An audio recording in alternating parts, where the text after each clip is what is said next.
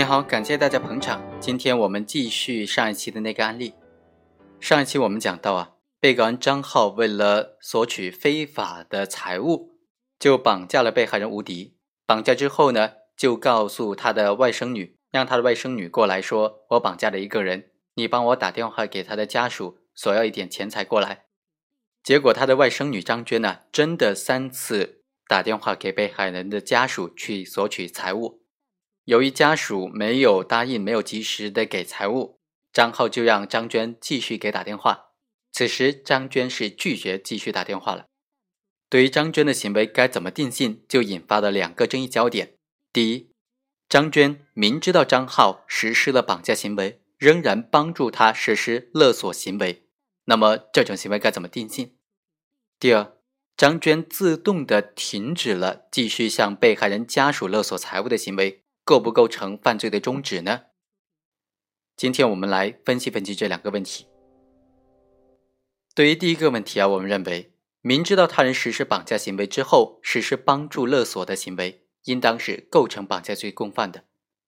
根据刑法第二百三十九条的规定。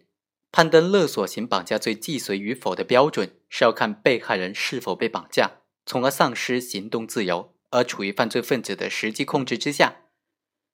至于勒索财物的行为是否能够得到及时的实施，以及虽然实施了勒索的行为，但是由于意志以外的原因而没有达到勒索财物的目的，都不影响勒索型绑架罪既遂的成立。在本案当中，张浩已经将被害人吴迪绑架了。并且置于自己的控制之下，已经构成了绑架罪的既遂。在这种情况之下，张娟明知道张浩实施绑架行为之后，仍然应他的要求来帮助实施勒索财物的行为，会不会构成绑架罪的共同犯罪呢？有一种观点认为，在没有事前通谋的情况之下，张浩的行为已经犯罪既遂了，所以张娟的行为不能够再加入之前的犯罪当中，成立绑架罪的共同犯罪。我们认为这种观点明显是片面的，绑架罪和故意杀人罪等等这些犯罪行为啊，在实施完毕之后，犯罪就宣告终结是有着本质区别的。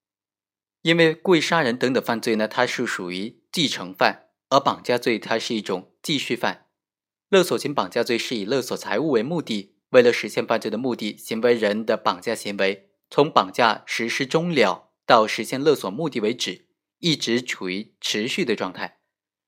在绑架行为持续的过程当中，任何事前没有通谋的人，明知道绑架行为存在，仍然加入帮助绑架行为人勒索财物，都构成绑架罪的共犯。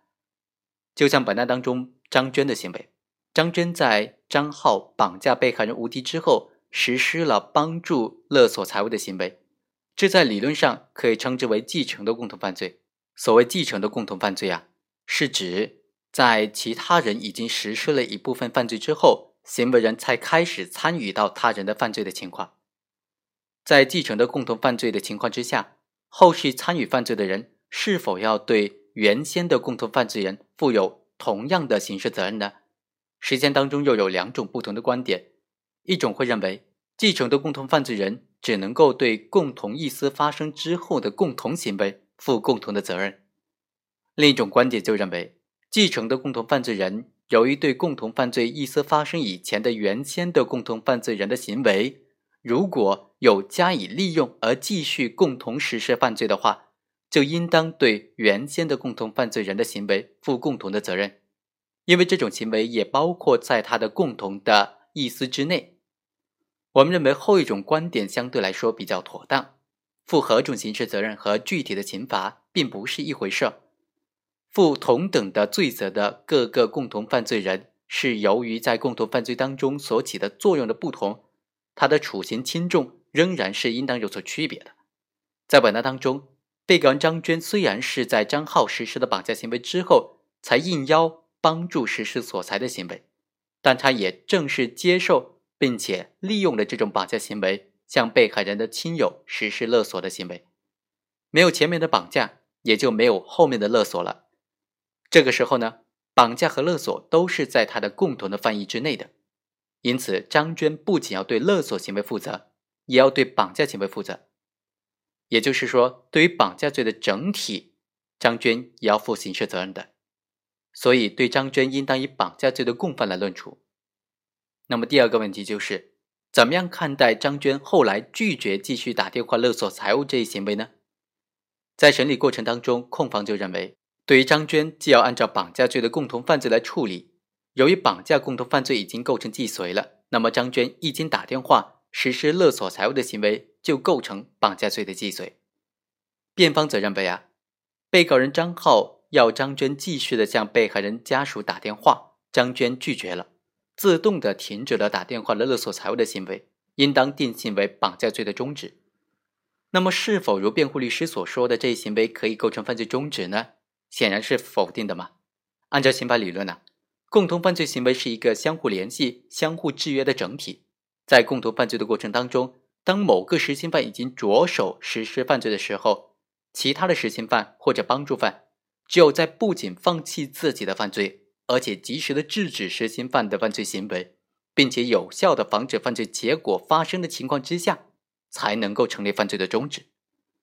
放弃犯罪者如果没有能够有效的防止犯罪结果的发生，就不能够按照犯罪终止来处理。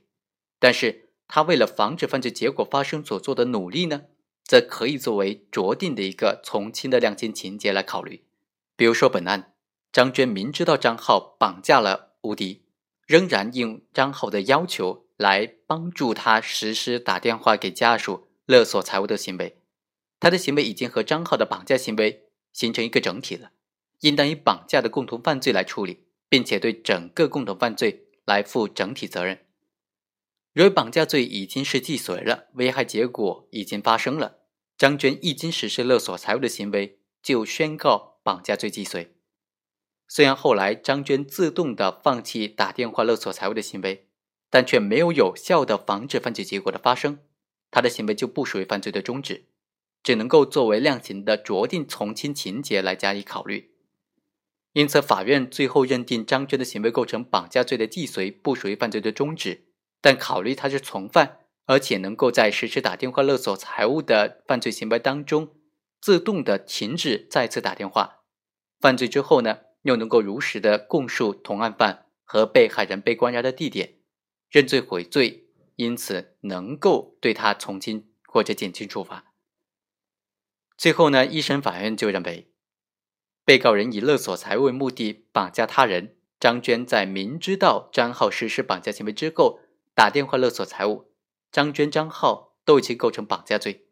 而王敏是在被告人张浩谎称扣押人质而索债的认识的支配之下，非法的拘禁儿童，其行为已经构成了非法拘禁罪。